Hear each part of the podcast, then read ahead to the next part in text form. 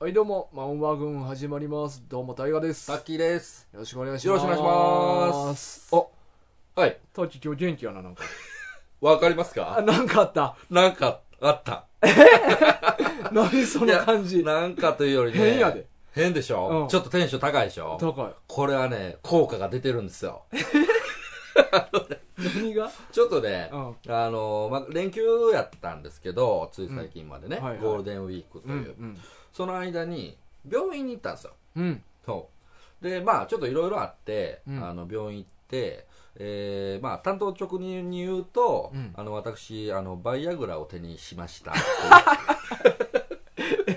ちゃうやん今元気やったら今飲んでるやん い大丈夫ですか僕の股間は。じやいや、は大丈夫じゃないゃのない 大丈夫ですよ、皆さん。心配しないでください。顎に刺さってるよなんか僕、そんな、そんな虚婚やったんですちょっと上向いてるもんタッチ ずっずっとと、おいちょっと有名ですわ。憧れますよ、僕、こんな。この、この姿勢になってみた。い上向きで喋ってるなめり込ん で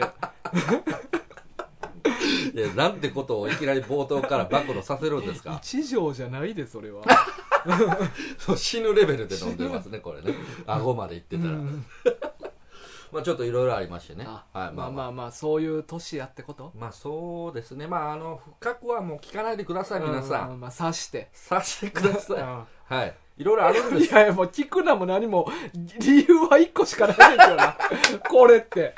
何がタッキーに怒ってるかっていそううでのすはね。はい。もう皆さんすぐわかると思うんですけども、あの、行きましょう行きましょうか 本編行きましょう行きましょう刺してさして。はい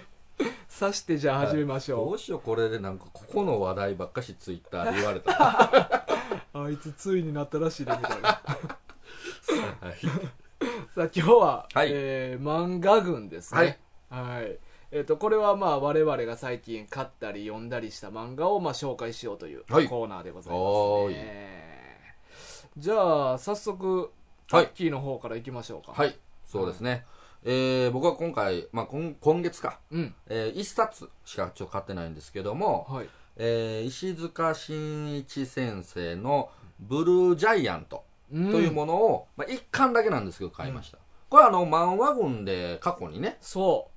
うまだヒロキがおった時かなうんうんはいだから今多分1年半ぐらい前にはいはい実はやってるねね、うん全くすいませんそれ知らなかったんですけどてかそもそもね僕これをたまたま、うんまああの漫画群ね一応メンバーですから、うんなんかやっぱこう漫画のことをちょっとでも、うんあの情報を仕入れとかないといけないなとか、まあ、あの話す内容としても必要ですから、まあ、単純にネットであの絶対に読むべき紙あー紙漫画とかなんかあるじゃないですかあまるとあるめ系の、あれを見てて、うんあのたまたまピッとこう目に入ってきて面白そうやなと思って買ったのがブルージャイアントやったんうですよ、んうんでもう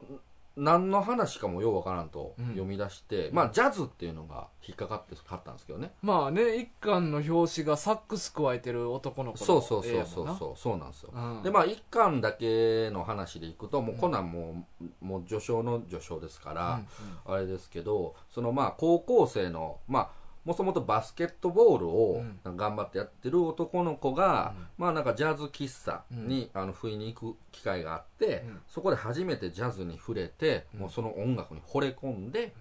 であの、まあ、サックスを始めると、でなんかこのサックスも、えー、とお兄ちゃんが主人公にいて、うんまあ、お兄ちゃんが、えー、と社会人になって初任給うんでなんかもうローンを組んでものすごいいいサックスを買ってくれた、まあそれをそんな分かってないんですけどね主人公は、うんうんっていうのでえっ、とまあ一人であの川辺というか河川敷みたいなところであのひたすら学校の後練習してうん一、人でずっと練習をしてるところからまあ一巻スタートしてるんですけど、うんなんかその僕あんまよく分かんないですけど、このサックスの口のところの、まあ、部品がなんか消耗するみたいですねまあリードっていうあまあリードなんか竹かなんかの板みたいなのをあそうそうそうそうこつけるところなでなんか主人公はなんかあの、うんなんか高いから、うんなんか竹で自分でそれをリードを作って、やってるみたいなうんまあ竹か木かなんか合わせたけどうんなんかそんなんやってるん板でみすけたいどなねななんかまあそれをあのよく行くリードを買いに行ってる楽器店のおっちゃんに、うんあの話してあのおもろいなというのに目つけられて、うんまあまあ少しこう日々が送られていくと音楽のおっちゃんが、うんなんかそのこの主人公のサックスの音を気に入ってうんあのど、まあ、自分の知り合いのつてでライブを組んでくれるんですよね、うん最初、うんうんであの初めてライブや緊張すんなみたいな勝負してくるわ言って、うんえっ、とまあ満を持してうんあの行くんですけど、あのまあ、大失敗というか、はいはい、まあせまあ難しいところなんですけどねこの成功してるわけなんですけど、うんあのお客さんから怒られてしまうんですようんそうお前の音楽うるさいんじゃんみはいたいはいな、はい俺は歌聴きに来とんねんみたいなうんであの、まあ、バンドメンバーの一人から「ちょっと今日はもう帰ろうか」って言われたところしょんぼりしてもうライブハウス出て行っちゃうんですけど、うんまあ、実はそのバンドメンバーの中でも、なその後こうなんであいつを返したんやみたいなあんなお客さんの言うこと関係なくあいつの音は良かったぞとか,、なんか言ってるっていうのが後で分かってきたりとか、うんでまああのその一回勝負をね、まあ、初めての初ライブをやって、お客さんに怒られてしょんぼりしてまたあの日々の河川敷で一人で練習するっていうのをやってたら、うんまあなんか犬を散歩させてたおっちゃんがねうんあのまあ、こんな炎天下、まあ、夏やったんですけど、うん炎天下でこんなあの金物の楽器やってたら、あの鉄やからうんダメになるぞっていうのを教えてくれてで、まあ、その帰り際に「俺はなんかお前のこの音結構好きだよ」みたういな、んを言ってくれて救われて、うんまあ、もう一度なんかこっからねなんかやっていこうという感じに主人公がなるといううか。んうんなんかこの青春ものというか音楽に対して、まあ、第1巻だけですけどね、うんうんなんかまっすぐにこう男の子が成長していくストーリーが描かれてるっていうのがうん僕シンプルに今日気に入りましてはいはいはいこれちょっと続けて、まあ、もう完結してるんでね、うんあの読んちょちょっとずつ買い足しながら読んでいきたいなああいや俺ほんま今タッキーからストーリー聞いて、はい俺もう全然内容覚えてなく てあれ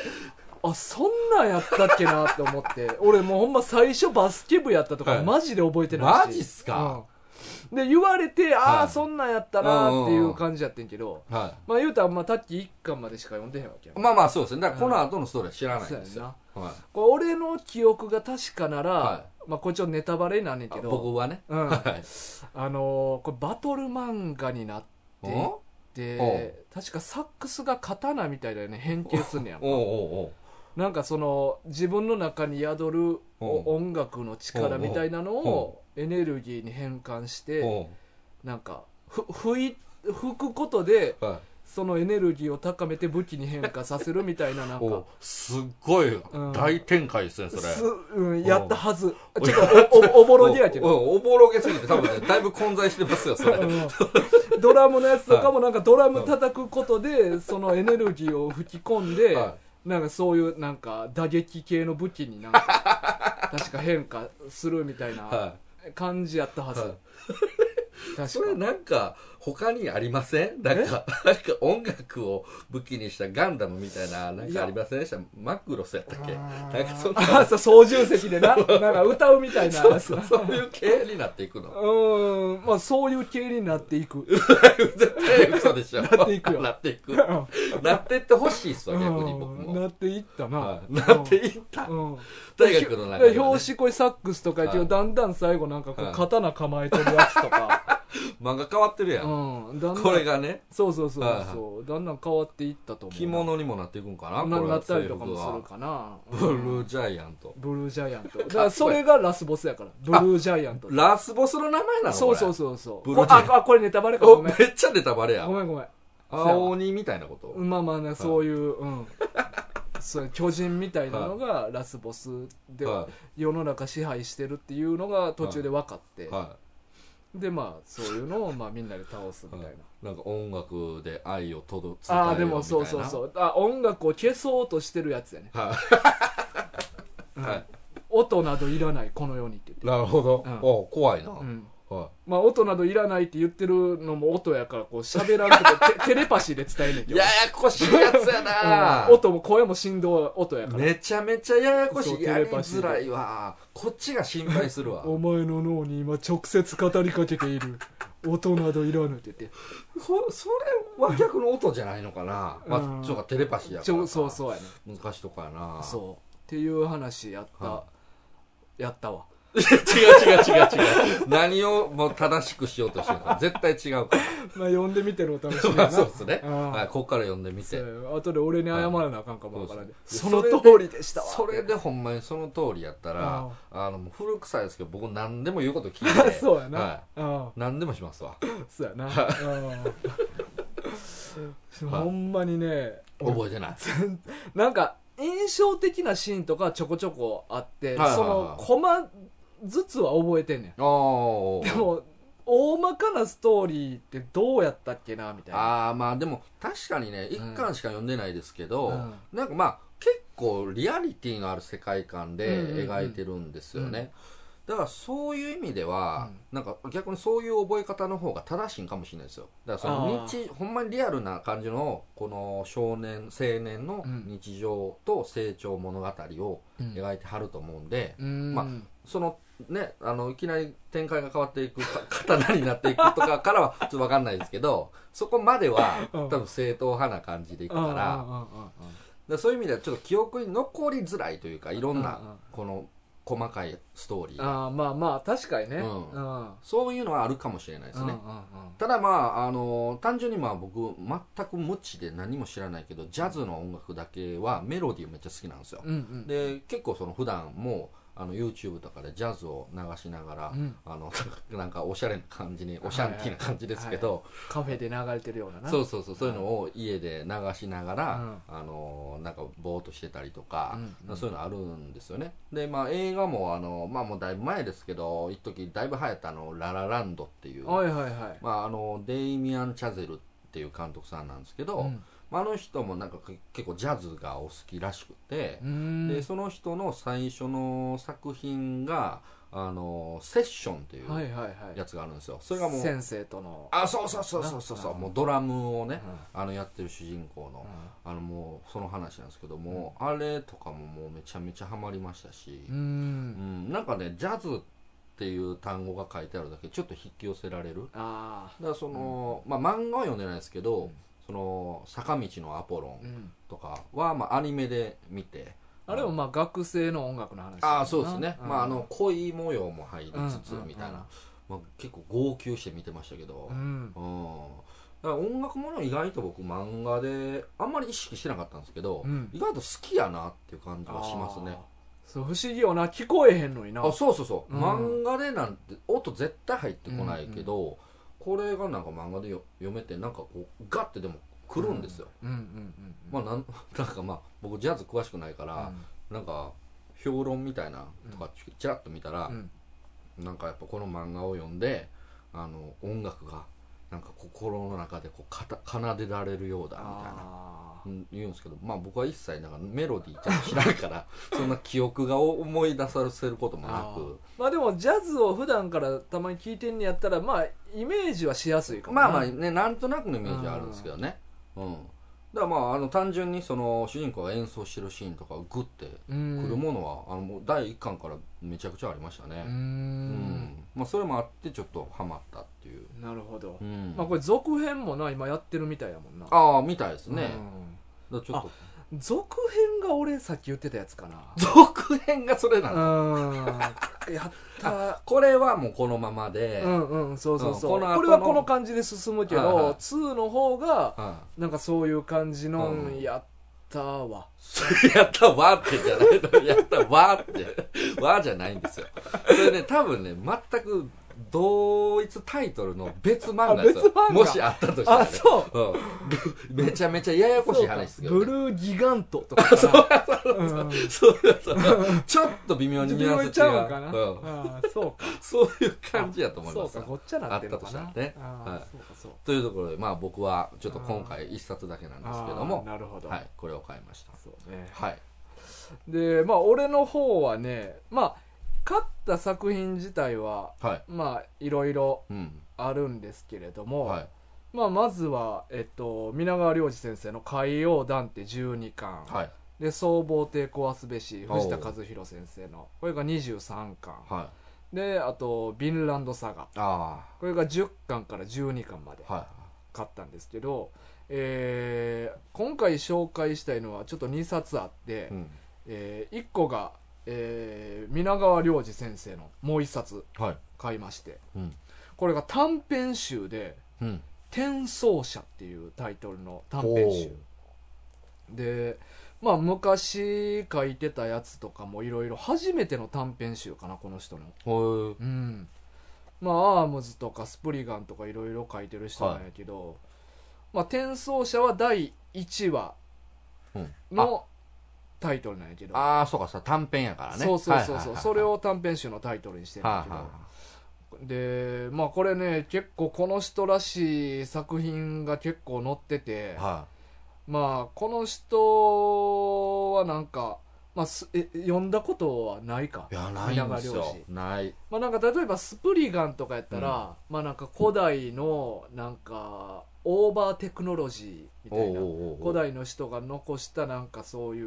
う技術とか好きですよそういうのう、ほうんなんかそういうのをなんか保護するほ団体ほのやつが主人公でああでそれを狙お狙って悪用しようとしてるやつとの戦いああ好きですよそういうのうこれはいめっちゃまあ人気な漫画やし、まあ、なんかその次に書いた「アームズ」っていうのも、はなんかナノマシンっていういおおなんか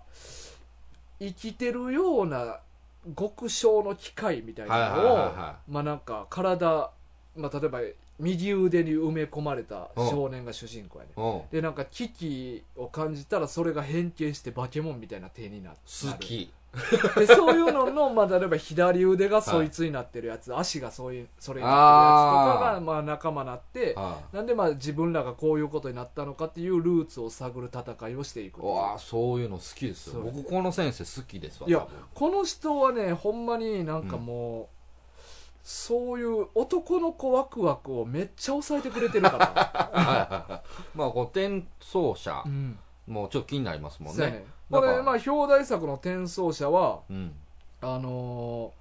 ー記憶を過去に送れるっていあう技術が未来で開発されてほうほうで、まあ、現代である女の子があのお父さんが研究者やったんかなはいでなんかその娘が将来何かすごい開発をするっていうはいうんことが未来で分かってるからほうほうそれを阻止するためにえうん未来から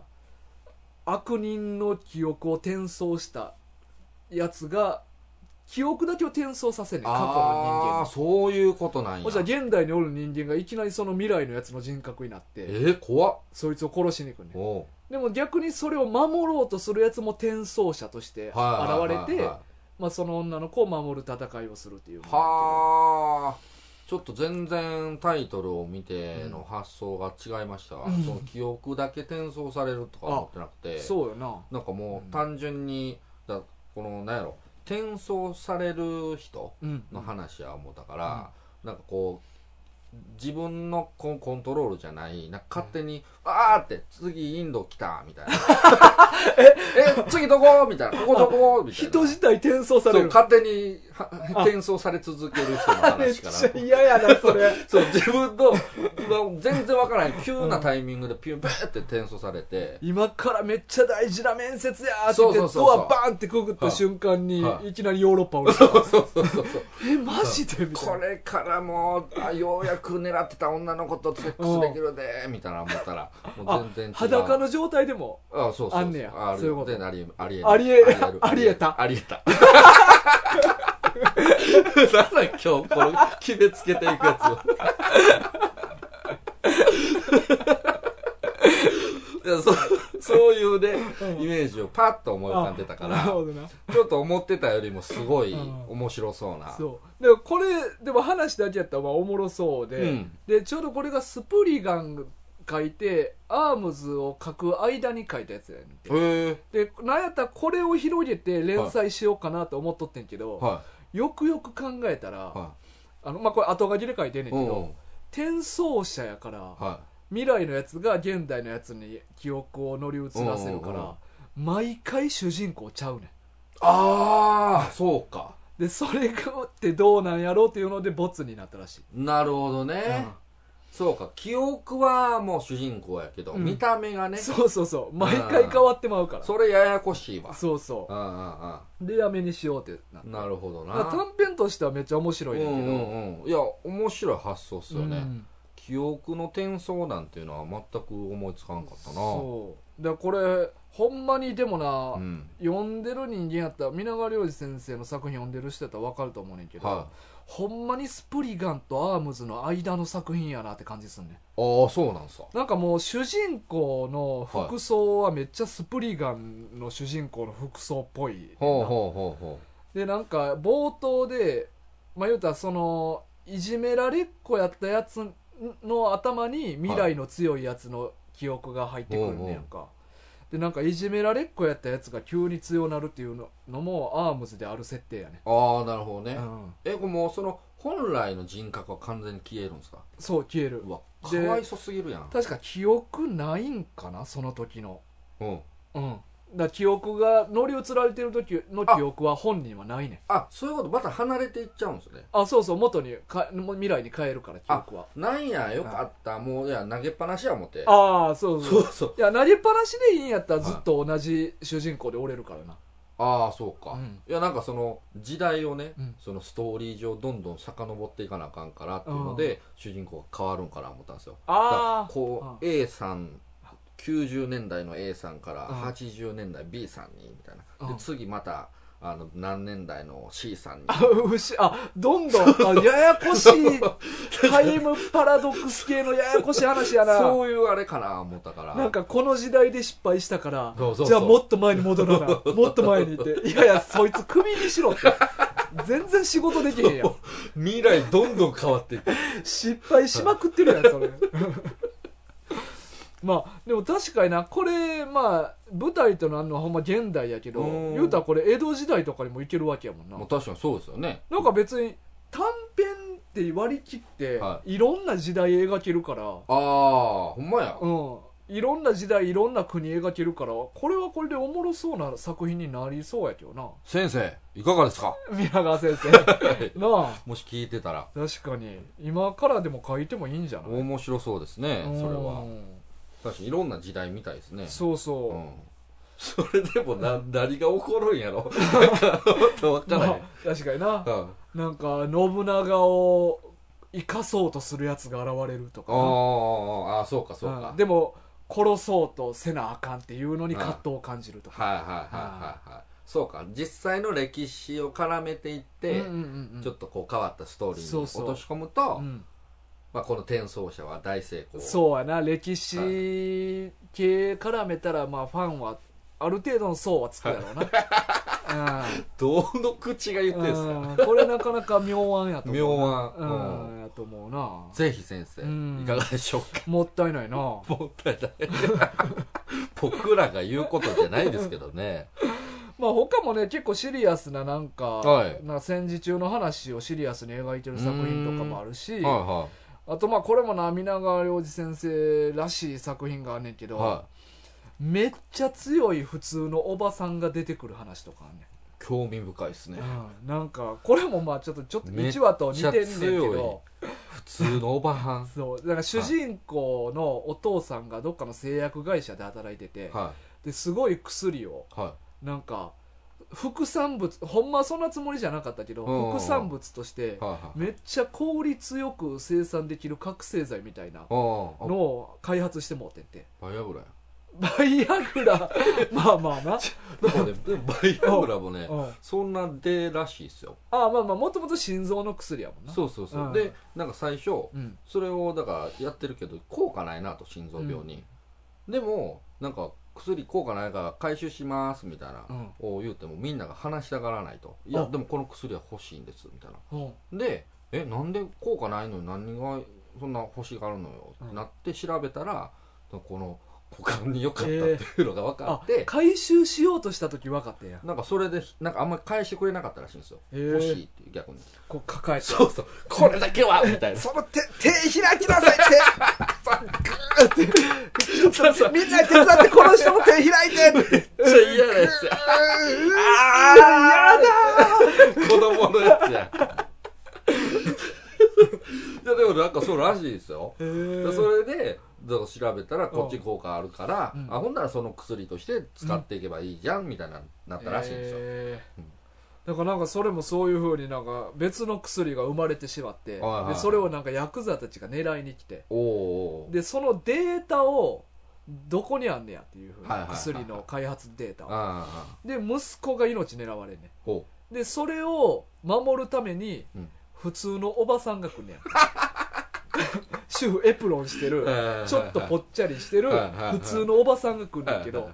めちゃくちゃ強いね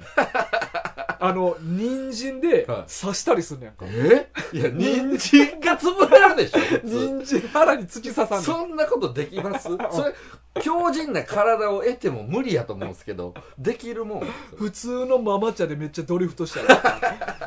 ら それはできそうめちゃくちゃ強いおばさんが来るっていうねはであこれもなアームズにそういう設定あってほんまっすかアームズも主人公の男の子のは両親いがは実は元凄腕の傭兵やったっていう設定あ ってお母さんはラフィングパンサーと呼ばれてていほ戦場で常に笑いながら人殺すってういう怖っでもお母さんは見た目ははいちょっと天然ではい美人めっちゃ美人やねんけどもう天然でふわっとした人やねはいやけどあの主人公がある日家帰ったらうんお母さんが敵に首元にナイフ突きつけられてんねやんおうでなんか主人公にうん「お前もうその腕のその変化してんのもう元に戻して諦めろ」みたいうんな敵に言われんねやんかでもう主人公は諦めんねうんん「母さんごめん」って言ってうんでこう諦めようとしたらお母さんがいきなりうん「もうあなたってほんとしょうがない子ね」って言いながらパーンってそいつの頭をえー敵の頭を打ち抜くねやんかおういやおうなぜか銃持ってて急におうで家の畳とか剥がしためっちゃ大変バズーカとかいっぱいあ って気づかんかったんそうそうはあめちゃくちゃ親父もなんかうんウィンドって呼ばれるもう伝説的な傭兵やったとか なそうな何の設定なんそれすごいねえコメディーっすかいやコメディじゃないけどうんまあそこら辺ちょっとニヤッとしてまうよなああそうっすよねうんうんまあまあ好きですけどねそうそうそうそうそいううのおのもろいやんか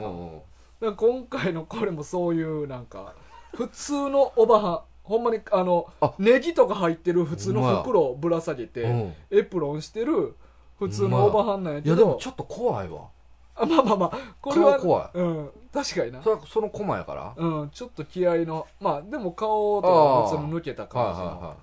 おばさんなんやけど、まあ、めちゃくちゃ強いで武器が結構その、まあ、長ネギ使ったりとか、はあいとはい主婦系のやつそをう使うそう、わけなんかですね掃除機使ったりとか、 なんかまあそういう消火器とか身近にあるもんで戦ったりとか、まあはいこういう人参で腹刺したりとはいかだから立地がおかしいんですって人参自体がねその貫通するかなちょっとそれ分からへんねんなそうまあなんかそういう話とかはいおー面白そでまああと一個この中であんのが、うはあのー、伊佐山はじめ先生、うんまあ、これ「進撃の巨人」の作者なんやけいど、はいまあ、伊佐山はじめ先生あの尊敬する人物の一人が皆川良二やねおおんでまあ確かにはい絵柄とかも、うんうんうんあとちょっとなんやろな空中の浮遊感の描写とか結構あ似てる感じはそうなんすねああるねやんかへえ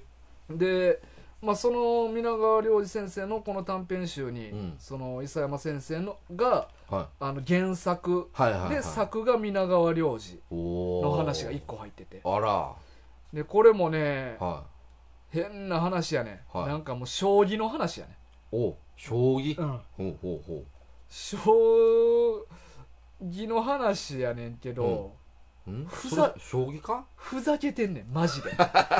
これはもうちょこれちょっともうあんま言わずに読んでほしいねんけど、あそうっすねうんうんうんマジでふざけてるかあそうら、うんそれふざけてるっていうのは、うんなんかいろんな方向のおふざけがあるじゃないですうか、ん、あのねほんまに悪ふざけ悪ふざ け悪ふ将棋を使って悪ふざなけるしてほどうんこれも天才の先生2人がそうそう揃った悪ふざけ、うんそうそうそうああなるほど、ええやんおもろいやんとか言いながら作ってはいるはいはい感じの作はい品まあファンはもうたまらんやつですねうそうそうんうんうんうんう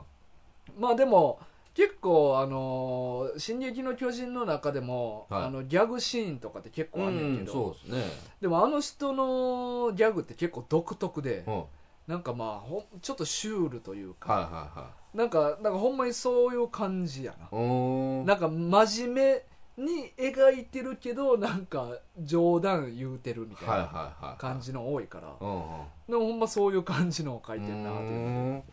もうこれはじゃあぜひねうんそそのお二人の先生好きな方はそうそうぜひうんうん読はんいでみてはどうでしょうか、はねでもう一個いはいはい紹介したい作品が、うん、 えーこれは、えー第一集っていう作品なんです 違うでしょ違うでしょこれ僕が言おう思ってたのに ごめんおーごめん取ってもうた言いたかった えーっと「地」っていう作品いやこれほんまにね、そっちがタイトルのよそううにそうそう勘違いするがでかいで すね第一週第一集って書いてんねんけどね「地」っていうタイトルと同じぐらいの大きさで書いてるからそなうそうそう「地」っていうタイトルを想像しないですもんまずそうやな、うん確かに「地地球の運動について」っていうタイトルああちゃんと副題があるんで僕すらね一応ついてんなあほんまやほんまやこのロゴマークもちゃんとこの地球の、そうそうそうあのー公転してるなるほどね地丸なんやけど丸が地球をイメージしてるなるほどなるほほどあこうおしゃれですわそうそあうでこれちなみに2021年の漫画大賞でに第2位をすごい取ったとういうんうね、んうんまあ、結構ねこれ話題作で、あそうですか、うん、気にはなっとってずっと、はいはいで今回まあやっと勝ったんやけど、うん、なんかちょっと裏も変わってますねそうやねなんかそのなんだそれはこれまああのあらすじは、いまあ、中世ヨーロッパの、うんえーまあ、当時まだ地球が、あのー動かずにはい周りの天体が動いてるっていう天動説が主流やった時の話やね、はいはいはいで逆にその今やったら当たり前に言われてる地動説って言ってな、うんうんうん地球も一緒に自転しながら公転してるっていうはいのをはいうん唱えたらもう異端者やっていうことではいはいはい処刑されてしまう時代の話やねおおでその時代にあの天才少年のうんラファウっていう男の子がおってはでラファウはもう常に合理的に生きようとしていて、うんうんうんうんもうこういう場ではこういうことを言ったらみんな喜ぶだろうとかああなるほどねはいはいはい今から勉強するのはこういうことを勉強したら自分にとって得だろうみたういんな、うんで趣味で天文学を勉強しててんけうんど、はでもあのみんなの前ではあの神学いうん神の勉強をうんしますっていうふうに言うとってんやんはで、まあ、それが一番合理的な生き方やっていうふうに思っとってんけど、いはまあ、ある時あの、まあ、お父さん、まあ、義父なんやけど、はい義父が神父さんやっとって、いうんでそこにあの昔地動説を唱えててうん拷問されて解放されたやつがあの一時期ちょっと厄介になるということで家に来んねうんんやんうか、んうんまあなんかこの時1回目はちゃんと反省すれば見逃してもらえんねんうんうんうんでなんか拷問とかされてお前が持ってる資料とかを全部焼けとかはいはいはいいろいろ言われてあー拷問とかされたりもすんねんけど、はいはいでまあ、そいつは一応もう反省します心入れ替えますって言って、はい解放されて、うんで家に来んねんけど、うんうんはいそいつはでもそれはもう嘘ではいはいまだ全然天文学の勉強をするつもりやで、うん俺はこの地動説っていうのをもう世間に、まあ、自分で勉強して公表をいつかするつもりや、うんうんうんでそれに影響を受けて主人公も、うん合理的な生き方をするはずやったのに、うんうんそいつに影響されて、うん真理を追求したくなってしまう、っなるほどねていうまあ話なんやけうんど、まあそのだからもうそもそもだからものすごい合理的なうんキャラクターやからこそ、だからその本当に正しいことうんそそっちに惹かれてしまう節もあるんでしょうかねああでも確かに、ほんまのこと知りたいっていうそうそうそうそうそ確かになう、ねうんなんかそれ面白そうですねそうやね、うん内容もまあおも引き込まれるし、うんうんでこれはね、まあ、ほんまこれ読んでほしいから深くは言われへんけど、は漫画の仕組みとしてもい、うん、面白いね仕組み、そうあうん、ここでこれ持ってくんねやとかほあこうなんねやみたいなう、うん、なんか構成というかほうほうほうみたいなも面白いねこの漫画話の構成構成せまああちょっと話そうか言われへんそうそうそうほんま読んでほしいね、ええー、何それちょそうそう興味出るうんわ、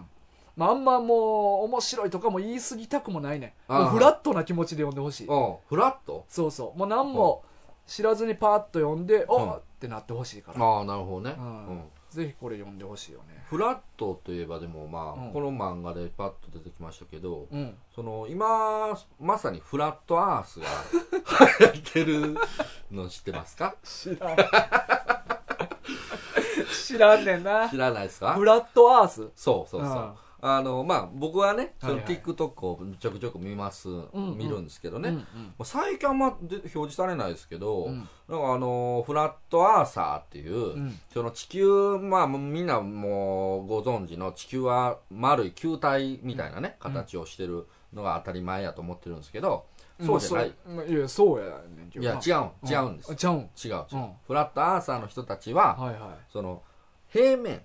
いになってると。うんだからその天動説の時のう、んその地球のかフォルムはいはいはいはいが正しいんやっていうのを今言ってる人が、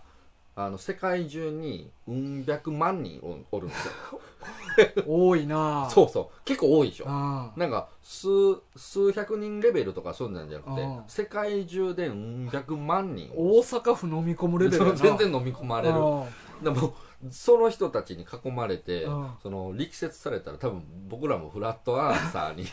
飛び込まれるぐねらいその昔やったらさい一番下になんか亀がおって、はいはいその上に象3匹がおって、はいはい大地支えててその周りを大きい蛇が取り囲んでてみたいなあれ まあそこまではいかないですけうんうどんその手とかじゃないやって話だから うんそこまではいかないですけどあの単純にその地球のう形がんそのまあ平面うんだからそのどういう単位ですか円盤みたいな形になってて、でその上が、まあ、平らの表面で、うんそこの、まあ、空気の、まうんあ、空ですね空のところはなんかドームになってると、うんうんだから要は端っこの方はあの氷の壁があってうんうんなんか要は絵画とかでなんかたまにその地球のね端っこからこの水が、まあ滴り落ちてる絵とか、滝を滝壺になっててみたいなあそうそうそうそうそうなんかあれが正しい地球の形やと言っておられるフラットアーサーっていうのがうんうんいるんですよ。まあまあまあ、まあ決して俺らも真理は知らんから笑うことはできへんちゃできへんねんけどな、はい、でもまああのーな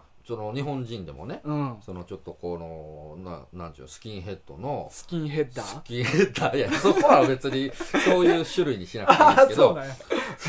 うんスキンヘッドのなんかちょっとそういうフラットアースについてを発信し続ける男性の方がいて、はいはいはあのーまあなんか最初の方はねだからもう全然数字も伸びてなくて、うんなんかコメントとかでももうほんまに小バカにされたようなコメントばっかしがついてるんですけど、うんめげずにこう発信してたらですね、うんなんかいつの間にか結構有名になっちゃってるんですよねそいの人が。ほうほうだほうからこうすごい世の中ですけどもね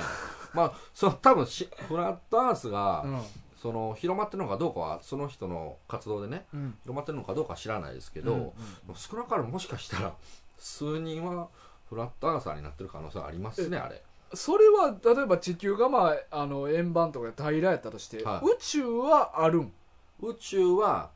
えーっ、とねなんかまあちらっと見た動画の感じで言うとない、え ないっていう説やったと思いますわフフラットアーサーの人たちからするとほうほう確かちう星々はえないですし CGCG え CGCG CG CG いやいや肉眼で見えるやん CG っすいやあれ違うすごいあれもう全部すごいからデだィスプかレイらえスクリーンってことそう、そういうことじゃな空いですか全部多分そうじゃないですかね。あ、スクリーンは、あの、ドームはなんか、うん氷って言ったかな、うんううんはん、なんか氷の膜みたいなのが、あはなんあかはあ有力な説やみたいなの言うてた気がする有力ではないと思うけどだから な氷やからなんか、うんだから投影できるんじゃないですか。えーだからその、ほんまにいろんなものが、うんだから太陽も確か CG ってその人は言ってまし たし、えでも江戸時代とか昔の人もこう記してるやんかはいなんか絵に残してたりとはいはかい、すそうるやんですね。うんじゃあ僕に聞かないでほしい。 僕フラッダンサーちゃうから。 僕は答えきれあない。そういう説があるっていうことでもね、面白白いのうが、んちょくちょく動画見てたら、あの、まあ、最近見てないですけどね、うんその、バッと出てきはった時は見てたんですけど、うんあの、まあ、やっぱりおるんですよ。うんだからそういう、今の大河君みたいに。いやそれ気いやになるよだっいてや常識が覆されるもそんうそうそう。いや、この場合こうでしょって言ったら、うん全部ね、切り返してくるんですよ、その人。いえや、それはこうで、こうだからって言って。で、そんなん、なんか聞いてると、なんかそこう質問してる側の方が、ああ確かにみたいな納得させられてしまってるような動画もあったりしてでもあの例えばさ水平線あはるやいんはいは水平線をこう望遠鏡とかで見とったら、いは船とかが見えてくいる、うんうんうんで船って地球って、まあ、円になってるから、は球体やから、うん先っちょから見えてくるのよなああはでもフラットやったらいきなり真正面の船を見るわけやんいかはでも俺らが見えてるのは先っちょからどんどん見えてくるやんいはいうんあれ球体じゃないとありえへんやんか確かにねどこがどこがいやでもなんかあのー水平線がそのなんだろうこの平平行じゃなくてこの、なんかね地球のその湾曲してるみたいなうんなんかその写真を見て解説してた時は、うんあの魚眼レンズやって言ってましたけどいや肉眼でそう見える から星々もそうやけど肉眼で見えてんねんっていやそれねだから一回大学一回対決してみてくださいよああ連絡取っていや都合悪いのは無視するんじゃんいやあのね何でも答えるんですよへー見てたらまあ分かんないですよねそのどほ本域で追い込まれたらどうなるんかは知らないですけど 本域で追い込まれるどうなるか分かんないですけど僕が今まで見た動画の中ではあのすべだほとんどの質問答えてましたへえ、いやー都市伝説レベルやいなやそうでもなんかその今僕らは絶対それ信じれないじゃないですか、うんフラットアースやということを、でもそのなぜこの時代にそのフラットアースやというそっちの説が正しいんやっていう人がうん百万人と世の中で広がったのかっていうそっち興味ありませんまあだから確かに昔からはいアメリカは月に行ってないとか、あそうそうそうそういうそう都市伝説はよう言われてるやんかそうそうそうそうそうであれもやっぱり全部嘘で作り物やっていうそうそう話で、ねあーもう何回もあれ言われてますもんねうんまあなんか今やったら無人探査機が火星行ったとか言うてるあうんあれも全部 CG や CG だかあらあの映画のスタジオですよーあーそうだかから月も確かそんな話でしたよね、まああるよなそうそううんなんか影の方向がそおうかしいそう旗のあそう影そうそがうそどううそとうそかうなそううそうんそうなんかよう言われてるなそうだからまあまさにだからこの時代の漫画ですよねあ地もしかしてこれもそこに落ち着く 落ち着いていくんかなフラットアースだったってそう先生フラッターさそれを普及するために書言っいてた漫画魚と先生な、はうんこれ名前も変わってんねん魚が豊かって書いて魚とっていう名前やねんこの人い魚とのみですかそうそう魚とだって、変わってる、うんうんフラッターさちゃうかなそうやかもなやとしたら、あこの漫画はほんまに満を持して出てきたそうやな漫画ですよだから俺はてっきりこれち天道地動説を唱える漫画やと思って現代につながるもんやと思って読んでるけど、は実はフラットアースにつながる話とかやっいそたうら最新の現代につながっていうくわーすごいやっぱ持っていき方上手やわこの人あそうっすか、うんまあ、仕組みがし面白いでしそょうそうそう、うんうんそうやねだからそういうところで引きつけて、うんフラットアースに自然に流れ込んでいくだからここでもう俺引き込まれてるからあそうそ説うそう得力あるしうんうんもう俺信じてまうかもなこれでもし言われたら信じるちゃい信ますじるかもしれへんちょっとは今ゼロが30ぐらいになるか も、うん確かにね、うんあるかもしれないなるかもしれへんな、うんそうそういやでも面面白白いですよいこと言うてる人おるいなやそうなんですよねだからそのなんかこう時代とか関係なく、うんなんかこういう、まあ、ある種のロマンですよねまあまあまあどんだけう考えたってわからない、そうやねで正直やっぱ、うん宇宙もうんマジで意味わからんやん意味わかんない果てとか、あの大体がやっぱ考え出すと怖くなる、そうそう、うんっていうか果てあろうがなかろうが怖いね怖いなあ怖いだからまあ確かにもう簡単に違うとはもちろん言われへんけどな、うんうん分からんこと多すぎるそかうらそうそううんどうやったってわかんないですもんねそうそうもう信じるしかないんですよ言われてることをね、うんなるほどな、うんいや面白い話やな、ねうん、そうぜひフラットア明ー日ス YouTube とか調べたら出てくるわけやおなおすぐ出てきますよあーもういろんな情報があるんでねへーぜひ、まあ、ご興味ある人は一度あご覧になってみてーくださいホームページリンク貼っとこうかなあ みんながすぐ見れるようにーあな確かにねうあんあーありじゃないですかね、うん、さあまあ今日はこういうところではい漫画軍こはいんな感じですが、はいえーまあ皆さんからもね引き続きお便り募集してますし、うんまあなんかお便りもねあの、うんうんあお便り募集とリクエスト募集か、はいはいはまあ、あのリクエストの方もなんかまあ単純に好きな漫画とかだけじゃなく、いうんうんうんなんかいじれるいじれるいじれるような漫画とかおうおうおなうんちょっとか癖の強い癖強いやつとやつかですねまあ、クソ漫画でもいいしああなるほこどれなるほど全然思んないねんけど漫画軍のみんなどう思うみたいな、ああなるほどいいじゃないですうかん、そういうリクエストとかもまあおもろそうやしクソ漫画で大長編だけやめてほあしいそうやな三巻ぐらいにしてほしいク大長編はちょ っとマジで辛いソ大長編やろそれはちょっとやめてほきしついいなそれはけどまあ来たらしゃあないです確けかどにねまあまあうんクソ漫画やから大長編なわけないねんけどなそうっすねうん確かにねまあなんかそういうのも欲しいですねはいぜひぜひはいよまあろあしくお願いしとますステッカー欲しい人もはい住所氏名書いていただければいつでも我々は発射する準備できてますんでねは発射発射です発射はいステッカー発射準備できまできてますんで、よろしくお願いします。よろしくお願いしまえー来週はですね、はいキツネさんと雑話軍ですかね。あはい。また来週、あはいはい。皆さん聞いてください。よろしくくお願いしまおす願いします。というわけで、今週のお相手は大河と、タッキーでしたさようならうなら